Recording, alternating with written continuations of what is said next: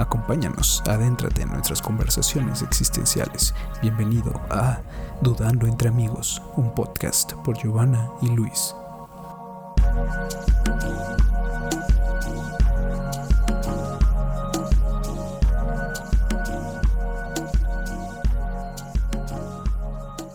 Hola amigos, hola a todos, bienvenidos otra vez a este, a este podcast, Dudando entre Amigos. Eh, estamos contentos, felices de tenerlos aquí y de estar haciendo este, este tercer podcast con ustedes y con todo su apoyo. ¿Cómo estás, Giovanna? Hola, Luis, muy bien. Muy contenta de ver las reproducciones que hemos tenido. Qué bueno que les han gustado nuestras pláticas. Sí, es este, es como satisfactorio saber que podemos estar poniendo un granito de arena, dando un buen contenido dentro de también a veces, pues, un poco de contenido basura que hay en esta inmensidad del internet, ¿no crees? Sí, aparte es este una plática casual entre amigos. Ya conforme vaya avanzando esto, vemos si vamos incluyendo más personas, porque también nos han comentado que sería padre tener un poco más de debate en nuestras pláticas, pero eso ya es después. Sí, y aparte pues nuestra idea, y pues a lo mejor algunos coincidirán con nosotros, queremos darle un poquito más de audiencia a este podcast para que cuando tengamos a un invitado pues sea valioso y su voz sea escuchada un poquito más allá de pocas personas. Entonces, tengan paciencia, iremos tocando bastantes temas y creo que podemos ir aprendiendo juntos y debatiendo y dudando entre amigos. Pero bueno, entonces gracias a todos por su apoyo, sus buenos comentarios y ya saben, pueden este, buscarnos en el Instagram como Dudando entre Amigos.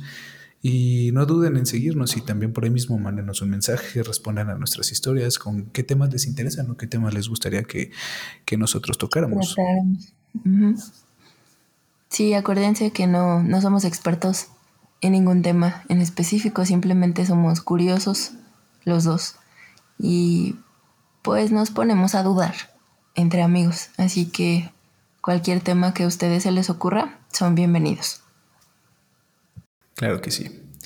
Y bueno, hace creo ya Giovanna un par de semanas desde nuestro último episodio, pero Creo que todos van a coincidir con nosotros. El tema de hoy es muy interesante y es un tema que quisimos darnos este espacio de dos semanas para poder investigarlo un poquito mejor, para poder platicar, debatir y poder llegar a este foro con ustedes con un poco más de, de certeza de lo que nos gustaría compartir con ustedes para que esto también sea muy enriquecedor para todos. Entonces... Muy bien, pues eh, empezamos. Claro, adelante. Y Giovanna, a mí me gustaría abrir o empezar, eh, creo, toda la vida como ser seres humanos. Y creo que mi vida no es la excepción. En mi vida yo me he preguntado y si ha habido veces que digo, ¿quién soy? ¿O de dónde vengo? ¿Sabes? ¿Qué me trajo o qué trajo a todos mis antepasados hasta este punto donde estamos ahorita? ¿Tú te has llegado a preguntar lo mismo, Giovanna?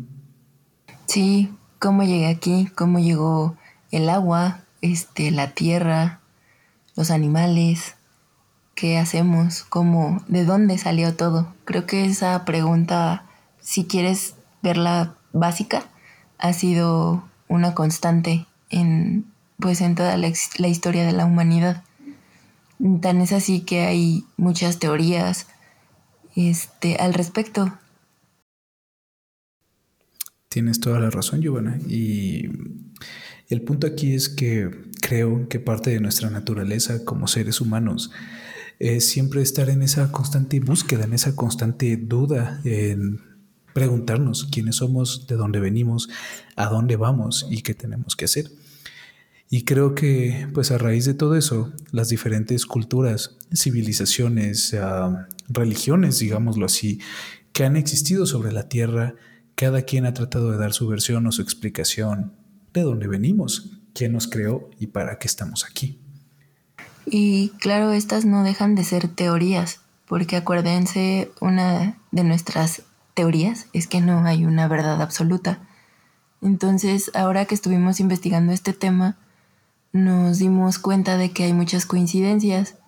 Entonces, el día de hoy, para no hacer muy extenso el, podcast, queremos tratar eh, la creación del universo a través de dos religiones importantes este, en el mundo moderno y de dos culturas que marcaron un, un cambio o como lo podemos llamar en el mundo. Una cultura es la cultura maya, que es una de las favoritas de Luis y también mía. Y la cultura vikinga, esta que ha tenido un gran auge derivada de varias series que se han producido y películas también. Pero es muy interesante eh, el saber para ellos cómo fue la creación del universo. Aquí quiero ser muy enfática, no queremos tocar el punto de la religión como tal, eh, simplemente estamos viéndola del lado de la teoría que tienen de la creación del universo. Correcto. Y sí, nuestra idea aquí es debatir, eh, platicar, informar nuestras teorías, nuestras opiniones y lo que hemos investigado acerca justamente y únicamente de la creación. ¿Qué creían o qué asumió cada cultura, cada religión acerca de nuestra creación y de dónde venimos?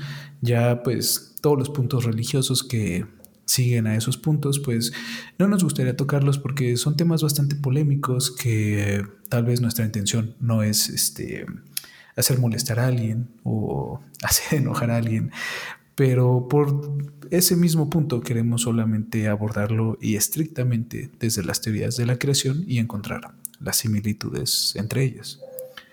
Entonces, Giovanna, eh, estuvimos tú y yo platicando hace un par de semanas y coincidimos en que tal vez dos de las religiones un poco más influyentes en el mundo es eh, la católica, que tú y yo pues somos católicos, y el islam, que de repente es bastante polémico en nuestro mundo.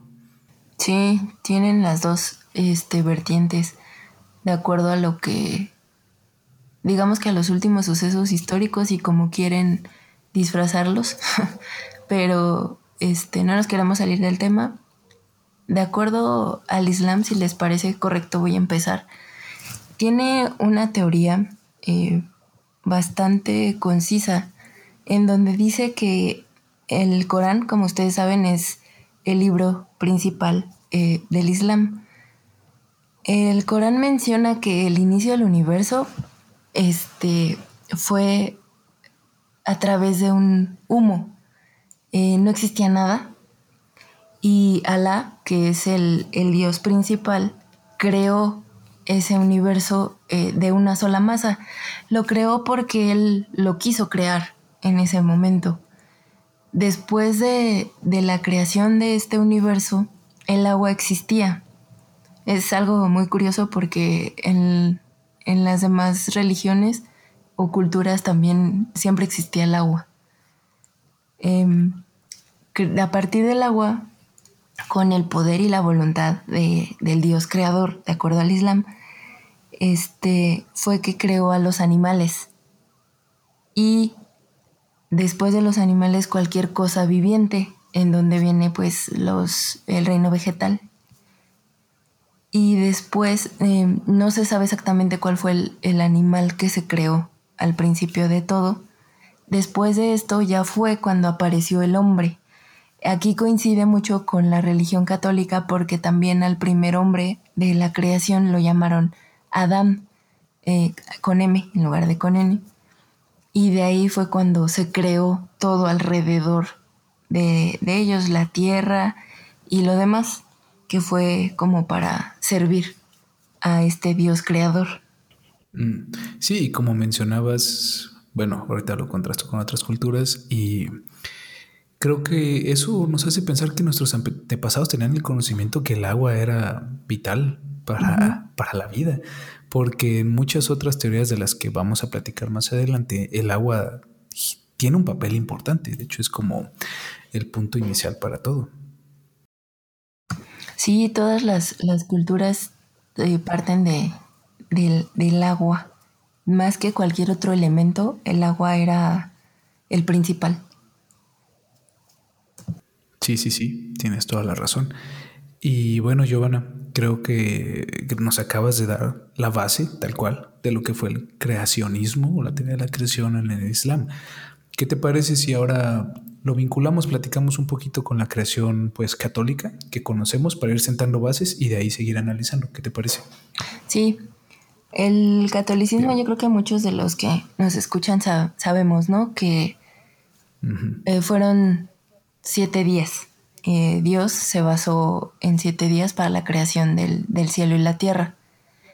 Al igual que en el Islam, eh, la tierra no, existía, no había nada, solamente eran tinieblas que cubrían un abismo. Pero Dios, como era un espíritu, el, este, pues estaba encima de, estas tinieblas. También lo llaman mucho que eh, ya existía el agua. El agua era pues solamente un agua quieta, un agua calma. De repente Dios dijo que haya luz y hubo luz. Entonces el primer día Dios apartó la luz de las tinieblas, a la luz le llamó día y a las tinieblas le llamó noche. Entonces con este evento fue el, día primero. Después de esto dijo Dios que exista un firmamento en medio de las aguas, que las aparte unas de otras. Entonces creó el, firmamento y apartó las aguas. Esto es, pues, la tierra y el cielo. Bueno, las aguas en este momento. Esto lo hizo el día 2. El día de 3, Dios dijo, acumúlense las aguas por debajo del firmamento en un solo lugar y aparezca lo seco, o sea, la tierra. Entonces, a lo seco lo llamó tierra y al conjunto de aguas lo llamó mar. Y acuérdense que en el catecismo en algún momento que tomamos decía, ¿no? Dios dijo que estaba bien. Entonces, en ese mismo día produjo la tierra y le dijo a la tierra que produjera vegetación y que las hierbas dieran semillas y que las semillas dieran árboles que dieran un fruto. Y así fue. Entonces, ese el tercer día creó la tierra y las plantas, por llamarlo así. Entonces, ese fue el cuarto día, dijo Dios, que haya luceros en el firmamento celeste para separar el día de la noche y sirvan eh, las señales para distinguir las estaciones, que luzcan en el firmamento para iluminar la tierra. Entonces Dios hizo dos luceros mayores para regir el día y otro pequeño para regir eh, la noche, perdón, un lucero grande para regir el día y un lucero pequeño para regir la noche y las estrellas los puso en el firmamento para alumbrar la tierra y para regir día y noche, apartar luz de oscuridad. Y ese fue el cuarto día. Para el quinto día, Dios dijo, Bullan de las aguas los animales vivientes y revoloteen las aves sobre la tierra. Entonces Dios creó los grandes animales marinos y los seres vivientes que se mueven en las aguas según sus especies y las aves aladas y vio que estaba bien. Y Dios los bendijo, diciendo, Creced y multiplicaos y llenad las aguas de los mares, y que las aves crezcan en la tierra. Esto fue el quinto día. Eh, dijo Dios, produzca la tierra animales vivientes según su especie, bestias, reptiles, alimañas terrestres, y así fue. Eh, las alimañas terrestres según especie, los reptiles del suelo y Dios estaba, dijo que estaba bien, estuvo contento con su creación. Y aquí fue cuando dijo Dios que iba a ser el ser humano imagen y semejanza. Entonces, eh, aquí es la teoría de que creó a Adán y de la costilla de Adán creó a Eva y les dijo que todo esto que, estaba aquí, que era lo que le llamaban el paraíso, era para, para ellos dos. Eso fue el día sexto. Les explicó que pues ya había creado la tierra, que era lo que les iba a servir como alimento y que tenían que cuidar también este, a los animales. Eh, después de esto, acuérdense que pues Dios dijo que estaba muy contento con su creación y el séptimo día descanso. Por eso es que para la religión católica el séptimo día es de descanso, que fue cuando pues él lo hizo después de la creación. Esta teoría también es la creacionista, pero a mí lo que me llama la atención, Luis, es que también parte de la nada, así como el Islam. Exacto. Es que ahorita, bueno, que nos estabas explicando, dando detalles del creacionismo católico, es que Giovanna, vamos a ponernos a pensar, hay demasiadas similitudes, tan solo desde el inicio, todos partimos de una nada, de un vacío total, donde no existe nada ni nadie, nada, o sea, es un vacío infinito. Lo que también se me hace curioso, perdón, es que el agua, el agua existía. Tanto en el Islam como en el catolicismo, el agua existía. O sea, ya es parte de, ya era parte de. Y de hecho, Giovanna, perdón, si te fijas, eh, como que la cronología de, la, de lo creado es muy similar. Iniciamos del agua, después en el Islam, tanto en el catolicismo, vamos eh, subiendo la escala de seres vivos, a lo mejor primero plantas, luego animales. Y el ser humano, como bien explicaste también a un principio, es casi de lo último, ¿sabes? Son demasiado similares. Sí. Primero crean eh, el cielo, la tierra, los astros, las plantas, los animales y al final se crea el, el ser humano. Mm como la pieza final la de la obra maestra de del la obra maestra del creador. Igual los dos es un solo creador. En el Islam es Alá y en el catolicismo es Dios. Mm, lo curioso, bueno, una de las diferencias es que mencionan tiempos en el caso de del catolicismo y el Islam no, no menciona si tuvo igual los, los seis días o cinco días o fue uno solo. Bueno, eso ya tal vez sería meternos mucho a, la teología de, cada religión, pero eh, vamos a quitar el tiempo de estos relatos. Y si los vemos eh, objetivamente, siendo imparciales, son bastante similares, a pesar de que digamos que el catolicismo del Islam es muy diferente la base que te explica cada religión, de dónde vienes o cómo se creó todo, es bastante similar. Sí. Sí, no, la, pues prácticamente podríamos decir que es lo mismo. Parte de la nada, decisión divina y, y primero se crean los, uh, los animales, las plantas y al último el ser humano. Oye, Giovanna, yo tengo una pregunta. Quiero saber qué opinas tú para también lanzar la pregunta a nuestros eh, amigos que nos escuchan. Si son tan iguales esas teorías de creación de dos religiones tan distintas, ¿a ti qué te hace pensar en cuanto a los dioses? Es que ahorita en el momento, y para darte más un ejemplo, yo escuchando eso tan similar, pues yo pensaría, vaya, yo creía que éramos muy diferentes, que inclusive hasta creíamos cosas diferentes, pero siendo tan igual, posiblemente estamos buscando o persiguiendo a un Dios muy similar, ¿no? Sabes, también, bueno, de acuerdo a lo que yo sé, al menos que alguien me, me desmienta de esto, el Islam apareció mucho antes de, del catolicismo, que yo sepa. Entonces, si nos vamos más atrás, a lo mejor podemos encontrar algo similar. O sea, al final, pues lo voy a decir tal cual, tal vez el origen para todos sea el mismo. No sé si me explico. Tienes toda la razón. No, no, te entiendo totalmente. Es decir, eh, hoy en día nuestra sociedad está muy fragmentizada, ¿sabes? Somos hay muchos pedazos de, mucha de muchas sociedades, ¿no? Eh, ya sea que están divididos por religión, por partido político, por cultura, por raza, por color, por lo que sea, ¿no? Sexo. Este, pero a lo que yo voy, a lo que entiendo que tú mencionas, Tal vez todos venimos de algo igual. En un inicio todos éramos iguales.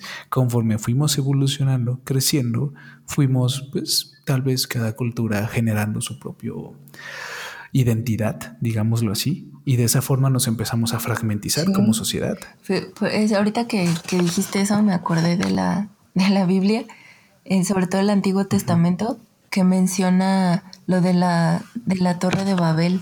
Bueno, desde antes, cuando se ah. pelean los hijos de Abraham y se separan y unos se van a un lado, otros se van al otro, pero se supone que todos éramos iguales, o sea, todo partía de lo mismo.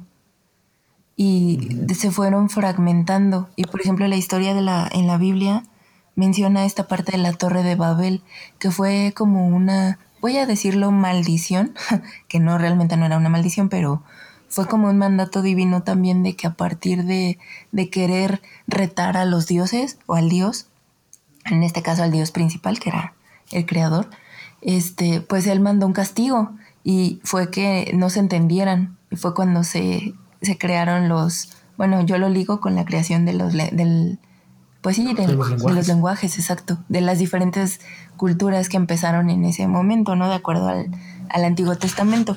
Insisto, lo estamos tomando como si fuera una teoría, no, no por la religiosidad en sí, sino tomándolo como teóricamente, que son la información que tenemos a la mano, vaya. Correcto. Y sabes, Giovanna, ahora que empiezas a platicar un poco de esto de la Torre de, la, Babel y este, pues, como supuesta maldición, ahorita me hace a mí pensar bastante en la teoría de los mayas, de su creación, porque, sabes, también al final de la creación hay algo bastante similar que tal vez, así explícitamente y viendo solo las palabras, tal vez no haga ninguna, ¿cómo te diré? Como similitud con la Torre de Babel, pero si nos vamos más allá al significado de eso, creo que es lo mismo. Entonces, ¿qué te parece si platicamos un poquito de los mayas? Ya que pusimos las culturas, este, bueno, las religiones, perdón, ahorita eh, que influyen de cierta forma en nuestra sociedad, para ligarlo ahora con los mayas y después, como mencionamos los vikingos, y generar una, una comparación que creo que a más de uno le va a llamar la atención. Sí, lo de, los, lo de los mayas, este, es muy interesante. Y yo sé que tú eres el experto, entonces te escucho. pues no tanto. Me gusta y escucho, he leído, he investigado bastante acerca de, de la cultura maya, pero acompáñenme, déjenme les platico lo que a mi juicio y en base de leer bastante, de ver documentales, he entendido de la creación en la cultura maya. Eh, la creación en la cultura maya es muy similar a lo que platicábamos en las religiones como el Islam o el catolicismo. Eh, se empieza de un nada, de un vacío. No había nada, sin embargo había agua, un agua calma, vacía, no se movía, no había nada, y entre ella flotaban pues tranquilamente los dioses. ¿no? Lo curioso aquí y de esta cultura maya eh, para discutir más adelante, hay tres intentos de creación. El tercer intento es el exitoso para los dioses. Pero vamos por partes. ¿Cuál fue el primer intento? Bueno, de acuerdo a lo que yo conozco, a lo que yo he leído, existían dos dioses principales en la cultura maya, eh, llamados Tepeu y Gokumats. Eh, ellos, en búsqueda como de inmortalizar su memoria, su recuerdo, su ser como una deidad, como un dios. Buscaban alguien que los adorara, alguien que pues siguiera su legado, ¿no? Y entonces, tras varios discutir, ellos, eh, platicar, decidieron pues crear eh, el mundo, entonces, eh, como platicábamos, es muy similar a otras culturas, empiezan a crear todo el entorno del mundo, pero la pieza clave para ellos y lo que necesitaban era a alguien que los adorara. Entonces su primer intento fue crear al hombre de barro. Eh, el hombre de barro fue exitoso, lo pudieron crear, sin embargo, eh, tenían varias debilidades. En sí, por ser una estructura de barro, eran muy débiles, no podían mantenerse en pie, Además, con un poco de lluvia se deshacían y tampoco podían hablar.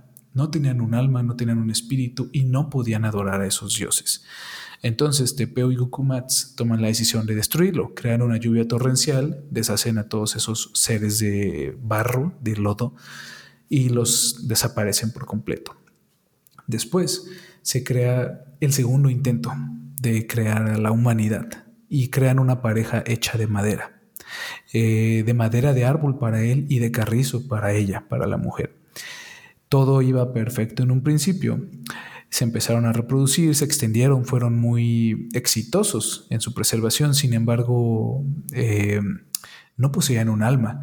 A pesar de que ellos tenían su propio lenguaje y podían hablar, no poseían un alma, no tenían un espíritu y jamás elevaron su voz hacia los dioses que los hayan creado. Es por eso que eh, y Cucumats deciden eliminarlos. ¿Por qué? Porque tampoco se cumplía el propósito que ellos querían, que era que los adoraran. Entonces vuelven a crear una lluvia torrencial, destruye a todos estos seres de madera y pues desaparecen. ¿no? En su tercer intento, Tepeo y Gukumats eh, decidieron esta vez eh, crearse este, con bases de madera, es decir, sus partes rígidas, digamos huesos, son de madera, y la carne es de maíz amarillo y la sangre es de maíz rojo molido. Eh, fueron creados exitosamente y los primeros cuatro hombres fueron llamados Balam Kitse, Balam Agap, Mahukuta e Iki Balam. Eh, estos seres resultaron ser como el mejor resultado de los tres intentos. Eh, eran capaces de caminar, hablar, creaban su propio idioma, pero sí tenían un espíritu, sí tenían un alma y buscaban a su creador y adoraban a su creador. Entonces, por eso mismo Tepuigo Kutmats decidieron interrogar a estos primeros eh, cuatro hombres. Entonces demostraron poseer inteligencia, memoria y el problema aquí fue que fue una creación tan perfecta que estos hombres empezaron a encontrar digamos, el conocimiento absoluto. Entonces Gukumats, al tener el miedo de que tal vez estos seres pudieran ser mejores o ser más divinos que ellos, decidieron enviar un tipo, digamos, maldición sobre la faz de la tierra, que fue enviar una niebla densa eh, sobre la faz de la tierra que extirpó parte de la visión de estos seres y parte de la sabiduría. Así, de esa forma, ellos crearon como una barrera para que no pudieran llegar al conocimiento absoluto y no pudieran jamás ser mejores que ellos como creadores. Esta fue como la historia maya, la creación maya, así fue como surgió el mundo de acuerdo a los mayas. Y ahora, a lo que voy, Giovanna, y a lo que quería ligar hace unos momentos que hablabas de la torre de, Babel, es eh, en la torre de Babel como un tipo castigo, maldición que mandó Dios al mundo para que no todos se pudieran comunicar, se me hace a mí o encuentro esa analogía, esa comparación con la niebla en la creación maya. Vio sus dioses Tepego Kutmats que podían ser como tan poderosos, tan sabios como seres que decidieron de cierta forma poner un alto, truncar su capacidad para que jamás pudieran llegar a ser tan sabios o poderosos como los dioses, como ellos mismos. Y aquí mismo, pues lo que yo pienso en la Torre de Babel pues Dios también ahí puso como que un límite, ¿no? Porque el punto de que no podamos comunicarnos nos hace pues no ser tan poderosos, ¿sabes? Sí, de hecho ahorita estaba cayendo en cuenta de que por ejemplo esta cultura de los mayas y tanto la el islam como el catolicismo hablan de dioses, bueno, hablemos entes superiores, que son los que deciden crear eh, el universo con el fin de adoración, porque también el Islam habla de que Alá es poderoso y por eso creó el universo, y Dios es poderoso, omnipotente y creó el universo. Y hay esta reserva de que al humano lo crean, pero nunca el humano va a ser más que Dios. Eh, no lo dicen tal cual, pero sí, sí lo, lo alcanzas a, percibir en las tres, este, en los tres ejemplos que acabamos de citar. No, no más que él. Es como, Correcto. la limitante que tenemos O sea... Es que en un principio en las tres culturas, Giovanna, somos creados como hasta cierto punto para adorar al Dios y para demostrar que el Dios puede crear. Exacto. O sea, somos como una prueba de que nos crearon. Y tú no vas a ser nunca más que, el Dios, ¿no? Que el Dios creador. Esto es más raro. y... Sí, sí, sí. Y... No, adelante. No, te iba a preguntar que sobre, por ejemplo, sobre los vikingos, que fue la otra cultura que este, de la cual hablamos. seleccionamos. Ajá. Es como un poco más poética. o no sé qué hayas este, eh, entendido tú, pero. De hecho, lo que yo quería platicarles aquí, primero que nada, al ligarlo con los vikingos, Giovanna, tienes toda la razón. Los vikingos son más poéticos porque Así como, por ejemplo, el Islam tiene eh, el Corán como su Biblia, ¿no? Nosotros los católicos tenemos nuestra Biblia. Los mayas tenían su Popol Vuh. Popol Vuh. Los vikingos tenían una especie de libros llamados las Edas. Teníamos la Edad Mayor y la Edad Menor, que no eran más que una colección de poemas. Es por eso que a lo mejor tú piensas que la historia o la creación vikinga es muy poética y es que tal cual esos libros eran unos libros de poemas. Sí, sí, si quieres este, empezar a introducir ah, este tema. Sí, sí, sí, sí, sí, muy bien. Eh, tal vez a lo mejor alguien o que nos está escuchando, a lo mejor conoce ya un poco más de los vikingos y como bien decía Giovanna, por series que se han popularizado bastante en estos días. Pero bueno, retomando donde me quedé, eh, su base son las edas, Edad Mayor y Edad Menor. La Edad Mayor básicamente es una colección de poemas anónimos. No se sabe quién los escribió, no se sabe cuándo, pero pues de acuerdo a investigaciones, eh, se piensa que datan del año 1000 o incluso antes y pues están escritas en idioma islandés. Y esto, esta, edad mayor está dividida en dos partes, que el primer, la primera parte son los poemas míticos que hablan sobre la creación y el fin del mundo. Y eh, la segunda es más como poemas heroicos que hablan principalmente sobre Odín y Thor. Y la Edad Menor es este, una edad que se escribió ya más adelante, eh, según estudios se piensa que es alrededor del año 1200 que más que nada este era como un, manual de poesía y era más que nada como para describir la mitología eh, vikinga, digámoslo así, ¿no? Eh, entonces, si nos vamos a nuestro propósito ahorita, que es la, creación, tendríamos que enfocarnos un poco más en, la Edad Mayor.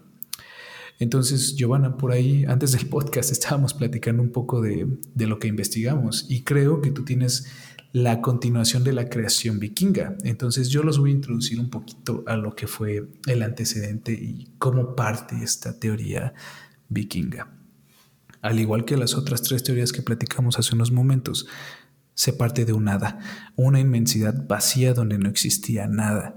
Sin embargo, para los vikingos en el norte existía el frío, llamado Niflheim, era como un mundo de hielo, y en el sur existía el calor, llamado Muspel, una tierra de fuego. En medio de estos dos como mundos existía un vacío enorme que ellos conocían como Ginnungagap. Su teoría, sus poemas van contando que comienzan a salir ríos desde el frío y ríos desde el calor y empiezan a inundar Ginnungagap. En cierto punto, el río del frío y el río del calor se tocan y crean como pues este, este choque ¿no? de dualidades frío y calor. Y entonces de ese choque nacieron primero un ogro llamado Ymer y una vaca gigante llamada Audumbla. Entonces Ymer, este ogro gigante, vivía de la leche de Audumbla. Y del sudor nació una pareja de gigantes. Y de sus pies nació un hijo. Entonces esto, en el Edad Mayor, en esta teoría de creación, da origen a los gigantes de escarcha, que también son conocidos como yotes. Y creo, Giovanna, por lo que platicábamos hace unos momentos, tu investigación, tú partes de los gigantes de escarcha, ¿correcto? Sí, de hecho te iba a bromear con, ¿te acuerdas la película de Thor? es que de hecho, sí. yo empecé a ligar mucho con Thor, y con estas películas de Marvel, pero es que se basan en toda esta cultura, pues, nórdica. vikinga, nórdica. Ajá.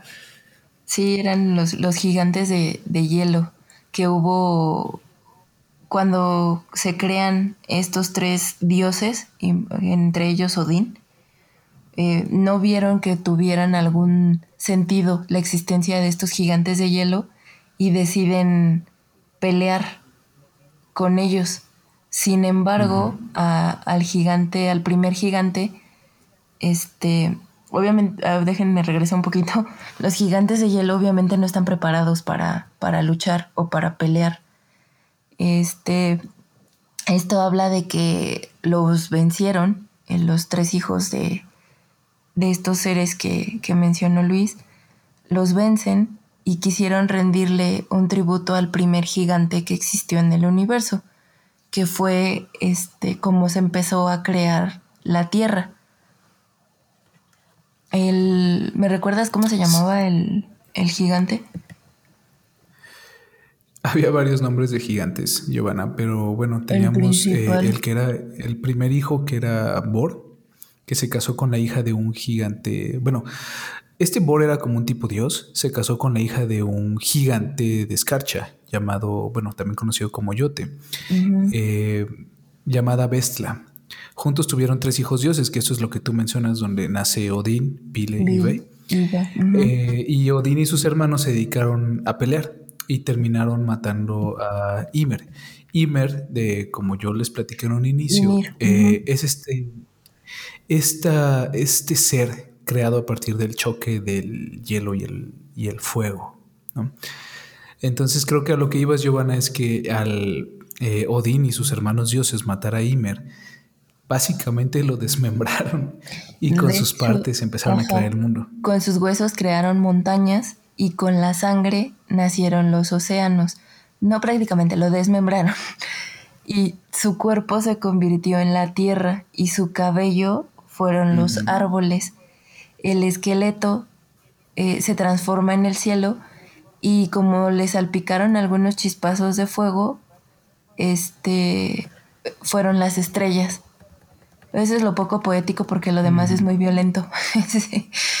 El cuerpo de, de Inir empezó a echar raíces y nació, le llaman Yggdrasil, que es un enorme árbol, es un fresno que creció en cuestión de horas hasta el cielo y fue el que dividió a la tierra del cielo y el tronco era como el eje del universo. El, este, este árbol creó raíces que son demasiado profundas y nadie sabe hasta dónde llegaban. Entonces, para tratar de mantenerlo seguro, pusieron cuatro ciervos que mordían a todo aquel que pretendía llegar al, árbol. Y esos ciervos eh, fueron precisamente ciervos porque son los que se comían las raíces, están encargados de que no hiciera las raíces más fuertes. Y estos tres dioses fueron los, los que pusieron estas mascotas a cuidarlos. Pero sí es un poco este, ¿cómo se llama? Rudo y poético al mismo tiempo. Pero considerando la naturaleza vikinga de que eran guerreros, pues tiene, tiene sentido, ¿no? Exacto. Ajá, tiene total sentido y siento más que mm, esto es como creado, estos poemas son creados, yo creo que hasta cierto punto en base a sus experiencias también. Por eso he ahí esa violencia. Pero si me permites, Giovanna, a mí me gustaría aquí hacer un paréntesis. Si te fijas en lo que hemos ido platicando de estas culturas, podemos darnos cuenta que cada cultura o cada religión hace o vea la creación de acuerdo a lo que ellos ven a su alrededor. Por ejemplo, los vikingos toman al hielo porque pues, los países nórdicos bastante fríos, ¿no? Sí. Este, su ¿cómo te diré? Su fuerza, su bestialidad también está ahí puesta, porque era pues lo que ellos vivían en, en su día a día, ¿no? El estar luchando, ajá, por, pues sí, el, la, guerra, las peleas eran parte de su, pues de su cultura, vamos a llamarlo así. Y a lo mejor tomando como base estos poemas, teniendo a este gigante de escarcha que mataron, bueno, no, perdón, a este Ymer, a este ogro que mataron y crearon la tierra, eh, tal vez también por eso de ahí parte su bestialidad, ¿no? A lo mejor los primeros este, vikingos se encargaron de pasar este conocimiento y tales, por eso eran tan bestiales, porque a lo mejor era como una alegoría, un culto a esta creación inicial, el también, pues, descuartizar a sus víctimas. Exacto. No, y de hecho para ellos como descuartizarlo fue eh, rendirle un tributo por haber sido el primer habitante del, universo. O sea, en realidad no fue como... Um, como un acto y ya, ajá, o sea, fue como rendirle un, un tributo, ¿no? Sí, y como él fue el primer habitante, bueno, que todo el mundo fuera creado pues en base a lo que él fue. Aquí me voy a regresar un poco porque también voy a hacer como otra vez la presencia del agua, Luis. O sea, ellos lo primero que, de lo primero que hablan es el, del agua. El de ríos, agua, eh, mencionan ríos. exacto. Entonces, el agua sigue siendo eh, el iniciador del universo, al menos en estas en las dos culturas y en las dos religiones que, de las que hablamos, el agua es lo principal. Y sabes que Giovanna, viendo a, lo que me refería en un inicio, de que cada cultura hace o crea su idea de creación en base a lo que ve, piensa, piensa en los mayas. Eh, al final su intento exitoso fue el maíz. Sí. Y bueno, todos sabemos que el principal alimento de los mayas era el, el maíz. Entonces, a lo mejor ahí, bueno, decían, pues como maíz, aquí hay maíz, soy maíz. Sí. Para ellos hacía sentido eso. Y sabes que, Giovanna, permíteme aquí hacer otro paréntesis. Tal vez me voy a desviar poquitito del tema, pero creo que es algo muy importante. Como Giovanna les platicaba hace un momento, eh, los mayas tienen, los mayas, perdón, los nórdicos, los vikingos, eh, tienen este árbol el Yggdrasil, que pues es, como el eje entre el cielo, la tierra, grandes raíces. Y esto no forma parte de la cultura de la creación maya, de su teoría, pero sí forma parte de esencial como de su cultura y sus simbolismos en sus jeroglíficos y en sus libros. Ellos también poseen un árbol, eh, Giovanna, que ellos le llaman como el eje de la tierra. Y justamente eh, si ustedes investigan, eh, buscan algunos videos en YouTube o imágenes de los simbolismos mayas, van a poder ver exactamente hay un árbol y un árbol que justamente para ellos representa este centro de la vida. Entonces, ahora lo que yo pienso, Giovanna, o sea, tú sabes, los mayas, los vikingos, tal vez inclusive hasta habitaron en tiempos distintos y por la tecnología en esos tiempos súper lejanamente y geográficamente imposible que se tocaran. ¿Cómo es que sus teorías coinciden tanto? Sí. Sí, sobre todo que nunca en la vida se vieron. ¿Estás de acuerdo que no existían barcos todavía? Bueno, los vikingos sí tenían balsas, pero aún no llegaban a, a tanto, vaya. O sea, no, no estaban completamente seguros de que existieran más humanos. O sea, para ellos eran los únicos que estaban hasta que empezaron a, ¿cómo se dice? A navegar y a encontrar. A explorar. encontrar nuevas, ajá. Pero ¿cómo Bueno, por ahí, Giovanna, por ahí yo he escuchado, y puede ser a lo mejor que es de ahí viene esta, esta, este vínculo, pero por ahí he escuchado yo algunas teorías que dicen que los vikingos descubrieron primero América antes que Cristóbal Colón. Sí, hay una teoría. Eso, de eso podemos hablar posteriormente. Hay una teoría que los primeros que llegaron a América no fueron, no fue Cristóbal Colón como se piensa, sino realmente fueron los vikingos, que son los que al final de cuentas se atrevían a navegar más allá de, lo, de las aguas que conocían, porque pues el mar hasta, hasta nuestros días siempre es como, mm, no lo puedo decir como un enemigo, una incógnita, exacto es una incógnita y aparte totalmente el hombre es inofensivo en el mar. Entonces, en esos tiempos, pues muchísimo más.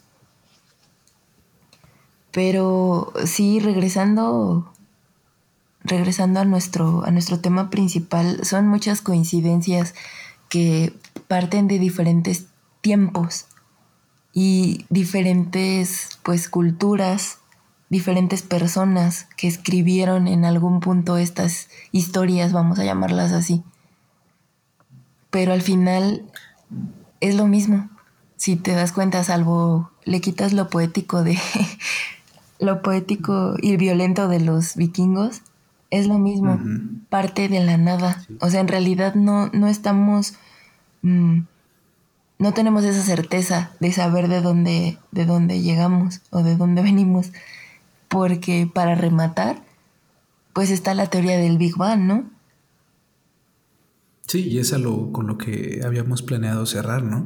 Pero sabes que, Giovanna, ahorita que tú mencionas eso de la teoría del Big Bang, yo me voy a ir un poquito más allá.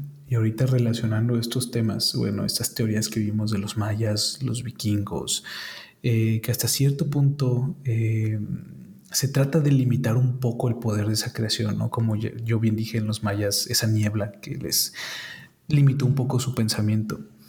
El Big Bang, como todos sabemos, es lo oficial que nos enseña, ¿no? en la escuela, como ajá, la ciencia, lo que creó, lo que la ciencia sabe cómo se originó el universo. Pero aquí es lo que yo voy, Giovanna, y lo que a mí me causa intriga. Esa ciencia es creada por nosotros humanos. Es nosotros siendo humanos diciendo, oye, yo ya soy lo suficientemente listo, tengo la suficientemente, la suficiente tecnología, perdón, para decir de dónde vine y explicarlo. Yo no fui creado por un dios. Yo fui más que nada un evento físico de una fusión y una explosión. Pero partimos de lo mismo, de la nada. De la nada. sí. Una estrella, bueno, a ver, corrígeme si me equivoco. Hasta donde recuerdo el Big Bang era pues una estrella muriendo que empezó a crear la nada, absorbió todo, porque bueno, las teorías físicas, todo eso hablan, una estrella al morir puede convertirse en un agujero negro, pero después de eso estalla. y al estallar, pues dio lugar a todo nuestro universo como lo conocemos. Explotó, explotó y se expandió por todos lados incluyendo el espacio y el tiempo. Pero. Es que eso, eso, eso ya es tema de otro, de otro podcast, Giovanna, pero es algo muy fuerte, o sea. Pero estás de acuerdo que, que parten de lo mismo, o sea, realmente no estamos seguros, ni siquiera la ciencia y con, con todos los físicos este, que han hecho investigaciones, descubrimientos, partimos de lo mismo, de la nada. O sea, realmente no, no tenemos esa certeza. Pero es que Giovanna partimos de la nada porque no sabemos, o sea, y es la forma de nosotros explicar y decir, ok, así fue. Pero para te explicarlo, primero tiene que existir un nada absoluto. Sí, o sea, empezó, digamos que estas teorías, estas, eh, han sido como para calmar esa curiosidad que seguimos teniendo, que al final no sé cómo vamos a a lograr dilucidar cómo fue que aparecimos en este, en este plano, ¿no? Porque al final ninguno tiene una respuesta sobre, sobre esto. Yo creo que jamás lo vamos a averiguar. Exacto. Es algo muy complejo que tal vez escapa más allá de los límites de nuestra mente humana. Sí, o sea, también algo que me, que me llama un poco la atención de la, de la teoría de Big Bang es que luego empieza a crear los, los elementos, ¿no? Que cuando, cuando empezó a existir la materia, este, se expandió y el hielo y el hidrógeno se enfriaron. Entonces hablan, el hidrógeno, sabemos que el agua tiene moléculas de hidrógeno. Y estas también formaron parte de las estrellas y de las galaxias. Entonces es cuando dices, tampoco estamos tan seguros y eso que es la ciencia y nos dice, al final también si metemos un poquito más, este, también partimos del, del agua, o sea, estamos compuestos de agua, nosotros como humanos tenemos un porcentaje de agua. 70%. Ajá, tal parece que... Que somos estrellas. también. Es que si lo piensas así, Giovanna, y así como lo planteas, o sea, el ser humano siempre te dicen, eres 70% agua. tienes que tomar agua. Ok, el agua es H2O, o sea, son dos moléculas de hidrógeno por cada molécula de, oxígeno. También podrías decir que entonces el agua funge como el dios. Ajá, o sea, entonces el dios es el hidrógeno. Porque es el, dios es el que origina la vida. O sea, al final de cuentas. Sí, sí, sí, sin el agua y bueno, y es lo que todos los investigadores buscan en Marte, por ejemplo, que haya agua, porque si hay agua puede haber vida. Exacto. O sea, el agua es vida. es en lo que coincide hasta la ciencia. Ajá, pero es que a lo que aquí voy, Giovanna, las culturas mayas, las culturas vikingas, hacían a sus dioses de acuerdo a lo que veían. Ajá. Por ejemplo, en, la cultura maya, mira, dame un segundo, por aquí tengo unos datos, quiero compartírtelos. Tenemos muchos dioses. Y por ejemplo, son dioses de lo que ellos veían. Por ejemplo, el dios Chak, que era el dios de la lluvia. El dios Itzapna, que era el dios del cielo, ¿no? ellos, bueno, hay agua. El agua tiene que ser un dios, ¿no? Y por eso, por ejemplo, digamos Chak, el dios de la lluvia, ¿no? Entonces, yo te voy a ser sincero. Yo fui criado, educado como católico, pero pues también a veces pienso, oye, ¿y si hay algo más allá? ¿Sabes? O sea, yo siendo ingeniero, pues empiezas a pensar muchas cosas, ¿no? Y digo, bueno, yo he conocido, aprendido mucho de los mayas y lo que yo digo, vaya, o sea, me impresiona porque también digo, tú como católico a veces es difícil tener esa fe, creer que hay alguien más arriba que jamás vas a poder ver. En cambio, por ejemplo, los dioses mayas, pues era el dios de la lluvia, ¿no? Y tú ves lluvia todos los meses de verano. El dios del sol, tú ves el sol todos los días al amanecer, ¿sabes? Eso es lo que a mí me causa un poco de... Sí, tiene, como control. más sentido. En, en psicología, eh, es que mi hermana es psicóloga y de repente tenemos también alguna que otra plática y ella me comentaba, y en algunas revistas también he leído, que el, ser humano tiene como esa necesidad de buscar algo superior. Entonces, sí sabemos, este, al menos tú y yo hemos discutido muchas veces que Dios fue pues un invento, tal vez, de la humanidad, que en algún punto se hizo pues no tangible, pero se quedó, ¿no? O sea, no, no, no, estoy diciendo que no exista o algo así, porque pues respeto mucho las creencias de todos. Eh, inclusive, ¿no? Yo siempre me persino. O sea, no sabemos si existe o no existe, pero al menos te sientes cuidado por un poder superior, ¿no? En algún punto. Sí. Es que sabes que parte yo mm. creo que de los humanos nosotros tenemos que sentir o tenemos que tratar de rendirle cuentas a alguien. Porque si no, ¿qué somos? ¿Qué hacemos? O sea, ¿tendríamos libre albedrío siempre? Exacto. Pero sí, o sea, regresando al punto de, de los dioses que teníamos como cultura eh, prehispánica, tanto pues ahí sí podemos juntar aztecas, olmecas, toltecas, mayas, eran basados en, en, la naturaleza, en lo que se veía, tal cual lo dijiste, el sol, este, tú veías el sol, la lluvia, em, ¿Cuál otro este, teníamos? Bueno, Tlaloc era el de la lluvia. Pues el dios del cielo. El dios del este, cielo, Itzabna, de Maya. Sí, sí. Volteas al cielo. ¿Qué hay allá? Bueno, es Itzabna. Del fuego también. O sea, tienen, honestamente, tienen un poco más de sentido, si lo quieres ver así. Y sí. Porque también, Son más tangibles. exacto, tangibles es la palabra. El, porque también los dioses, por ejemplo, de, de, la cultura vikinga, pues sí son, son más guerreros, son más, este, ajá, pues nos vamos con Thor, ¿no? que era el dios del trueno y tenía poderes sobrenaturales. Este... Pero es que volvemos a lo mismo, el trueno es cuando llueve cae el trueno, él es mi dios. Exacto. El, pero tenían también dioses, ¿no? De la belleza, de la inteligencia, del valor, el de la sabiduría. Eh, tengo que son como más poéticos. El que era guardián, el dios eh, ciego, el que era bueno para resolver conflictos, eh, el dios de los arqueros, el del combate de cuerpo a cuerpo, el de la amistad. el, este Loki, ¿no? Que pues era el dios del, engaño, de la mentira, las, el dios curandero. Este, tenían un dios como más poético. No, yo me lo voy a llamar así. Sí, y de hecho sabes que Giovanna, ahorita que tocas Loki, el dios del engaño, tú sabías que, bueno, no sé si lo llegaste a ver en tu investigación, pero en base a sus poemas vikingos, Loki era el dios del engaño porque él realmente no era un dios. Él realmente era un gigante de escarchas, pero logró engañar a todos y logró hacerse pasar por el hermano de sangre con Odín para llegar a ser un dios. Por eso se conoció al dios del engaño. Sí. Es muy poético. Te digo que sí, es muy, muy poético. Sí, pero ¿y sabes que Giovanna, ahorita que tocabas todo eso de las culturas eh, prehispánicas, a veces yo siento un poco de tristeza porque, quieras o no, son una gran parte de nuestros antepasados como mexicanos. Porque sí, puede ser que ya estamos mezclados con españoles, pero yo creo que todavía en gran parte de los mexicanos corre sangre, ya sea maya, azteca, tolteca, ¿sabes? Y lo que yo siento feo es, tú sabes, por ejemplo, los mayas tenían su libro sagrado, el Popol Vuh.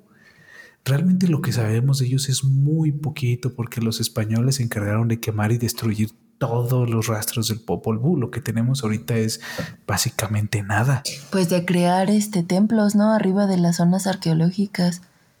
Este, Sí, de hecho, ahorita conocemos pirámides que posiblemente solo son cinco o diez de las realmente miles que tenían, pero que los españoles destruyeron. Está muy, ahorita muy, este, bueno, muy reciente, muy sonado, no sé cómo quieran llamarlo, la iglesia, ¿no? Del siglo XVI, creo que es, em, de Izamal, el pueblo mágico de Izamal que está en Yucatán, en donde debajo de esa iglesia está una zona arqueológica mucho más grande que Chichen Itza.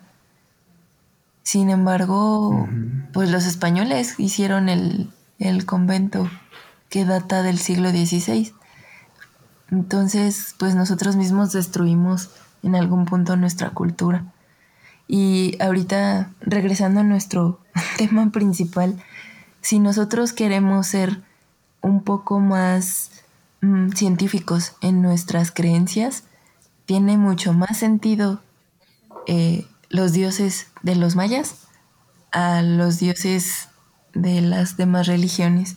Insisto, no quiero decir que con eso ya es mi verdad y que ahora me voy a dedicar a honrar a los dioses mayas, pero eh, siendo un poco más racional, tienen mucho más sentido, son más tangibles, como lo acabas de decir. En, pues la creación, honestamente, no vamos a saber de dónde salimos, ni quien maneje una verdad absoluta. Lo que sí podemos decir es que existe un ente superior que fue quien creó todo a partir de la nada y el agua es el punto base para toda civilización o toda creación. Correcto, tienes toda la razón, Giovanna. Somos somos agua. Somos agua. Pero dando como también como un cierre, como una conclusión. A mí lo que me gustaría, con lo que a mí personalmente me gustaría quedarme es eh, esa curiosidad, ese instinto que tenemos como humanos de siempre interrogar todo y de siempre tratar de explicar todo, porque sin ello no existiría ninguna de estas teorías de creación, pero tampoco existiría el celular con el que estás escuchando este podcast. O sea, es larguísimo.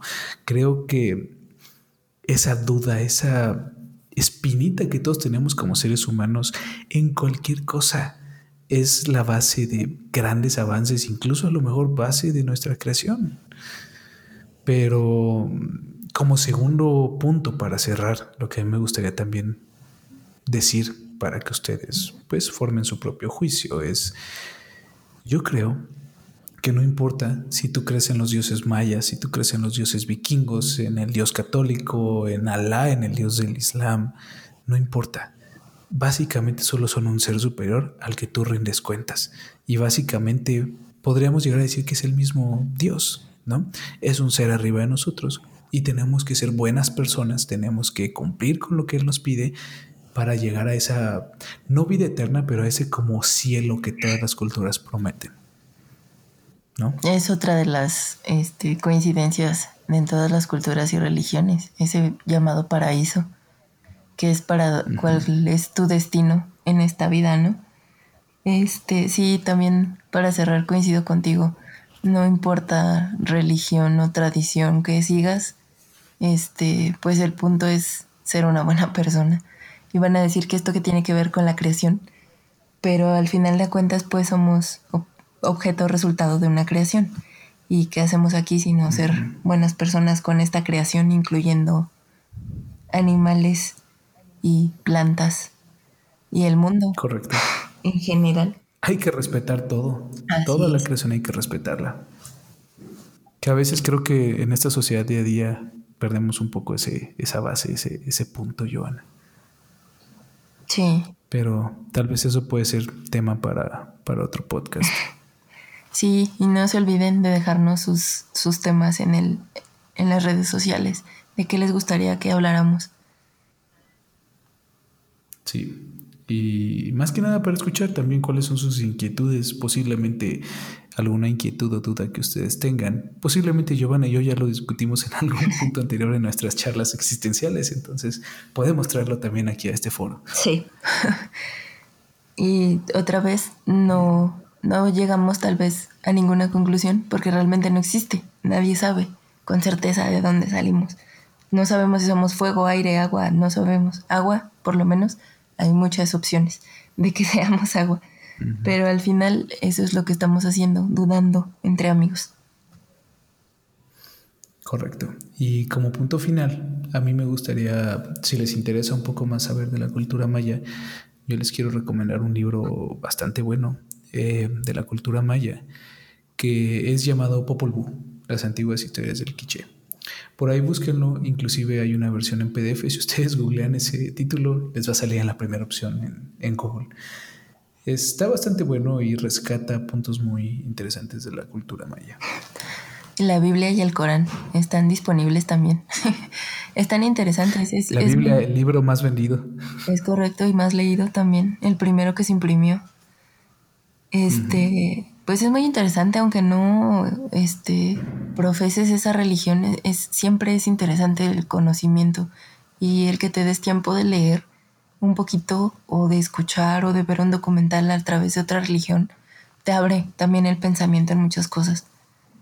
Y sí, sí les recomiendo que lean, este, sobre todo del, del Islam, porque es un tema tabú y realmente no son tan diferentes una religión de la otra. Entonces, mi recomendación es, si pueden, eh, descarguen una versión de PDF o lean eh, el Corán y la Biblia, obviamente. Correcto. Y pues muchas gracias a todos por acompañarnos en este episodio más, que tal vez nos alargamos unos minutitos más que los otros episodios, pero creo que el tema lo meritaba y creo que la conversación fue muy buena. Y muchas gracias a todos. Gracias, Giovanna. gracias. Y pues esperamos seguir por aquí muchos episodios más y que nos estén acompañando y que sigamos juntos dudando entre amigos. Y pues ya es diciembre. Feliz Navidad a todos y cuídense bastante y por aquí seguiremos emitiendo episodios durante este mes. Cuídense bastante porque hay COVID. Nos vemos. No bajemos la guardia, aunque suene a cliché. Muchas gracias a todos y cuídense. Nos vemos pronto.